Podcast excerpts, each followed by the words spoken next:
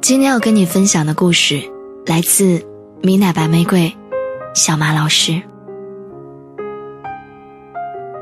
我又分手了。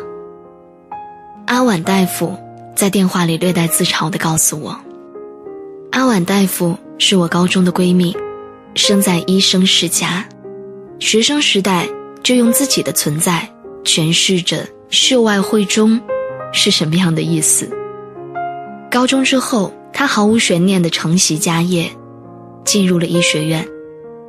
我常常开玩笑的跟他说，指不定哪一天他就会以什么“九零后美女医生”之类的名号扬名网络。虽然我心里清楚，美女医生向来不是他对自己的憧憬。我问他这次分手的原因是什么，他说，因为在一起之后发现对方。也太想依赖着别人。我一开始觉得这个理由很蹩脚，在一起不就是要互相依赖的吗？可是我转念一想，也大概理解了阿婉大夫的意思。这个姑娘是一个看起来光鲜的自信人，其实她有着自己的魔障。由于家庭的优秀，从小到大的优秀，她习惯于不让别人失望，而她的自信。也就来源于别人。医生这份职业，在他的口中永远被冠以适合自己的名头，但是他真的喜欢的，并不是做医生。他说，他羡慕在北京的那些流浪搞乐队的人，不是羡慕他们的落魄生活，羡慕的是他们在为自己热爱的事情过活。所以，他需要他的爱人带给他的不是赞美。而是给他一个前进的方向，也就是生活的意义。You will become the meaning of my life。你是我生命的意义。好像很多的音乐、电影里面都出现过类似的句子。但是一个人活着已经这样艰难了，要如何去承受另一个人生命的意义这么重的负担呢？其实我想，爱情。应该是两个独立的人，为了一种相同的感觉，而决定在一起的关系。在这样的一段关系里面，彼此拥有，却又彼此独立。所以，把自己的人生意义建立在他人的身上，好像真的不是一个可靠之举。我经常这样想象着：每一个人的生活都是一滩奇形怪状的积木，而爱情，它只是其中那一小块。在你还不知道自己眼前的积木能拼凑成一个怎样的模型之前，就企图单靠一块爱情来定型自己全部的人生，这种不切实际的妄想，除了会让你对手中紧紧攥着的这块爱情报以失望和怨念之外，仔细想一想，你还能得到什么呢？所以，我们不如暂且把爱情这种东西。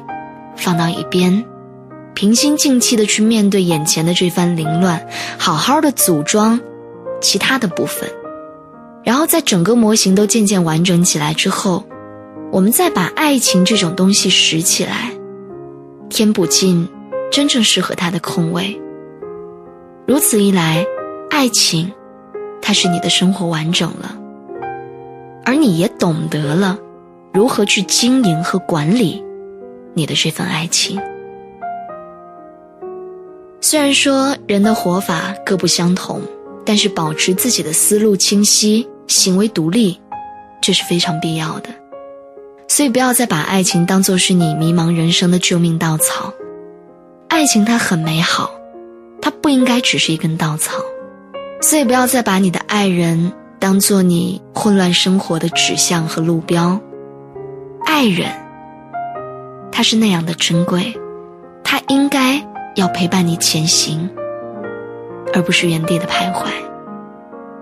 所以，单身的你，在爱情来临之前，不如你先去问问自己，是否你已经成为了一个足够独立的人，可以在管理好自己生活的前提之下，和另外的一个人并肩前行，同看风雨。希望你早一点找到那个对的人，希望你早一点能够遇见那个真正的自己，也希望你可以尽快找到你生命中的那个对的他。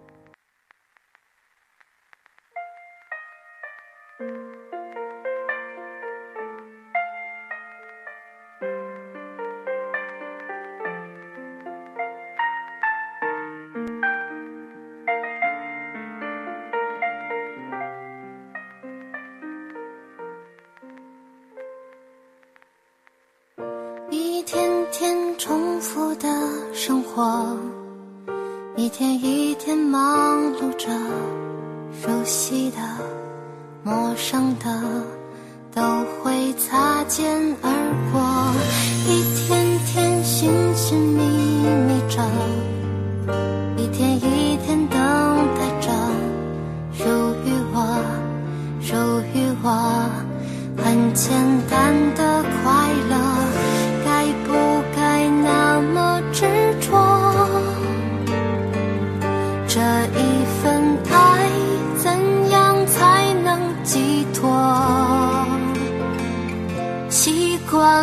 这样的寂寞，习惯了这样的生活。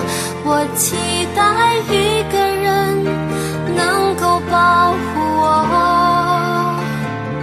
我期待一个人能和我分享快乐，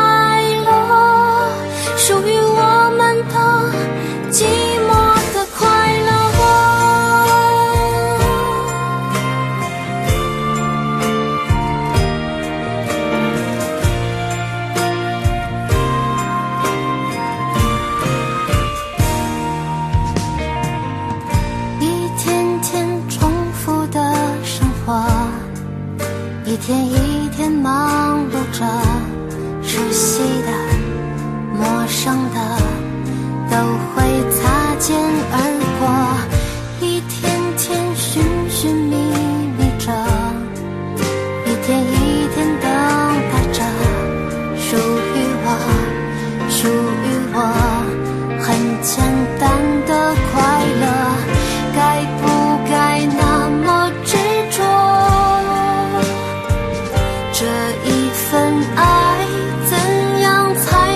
寄托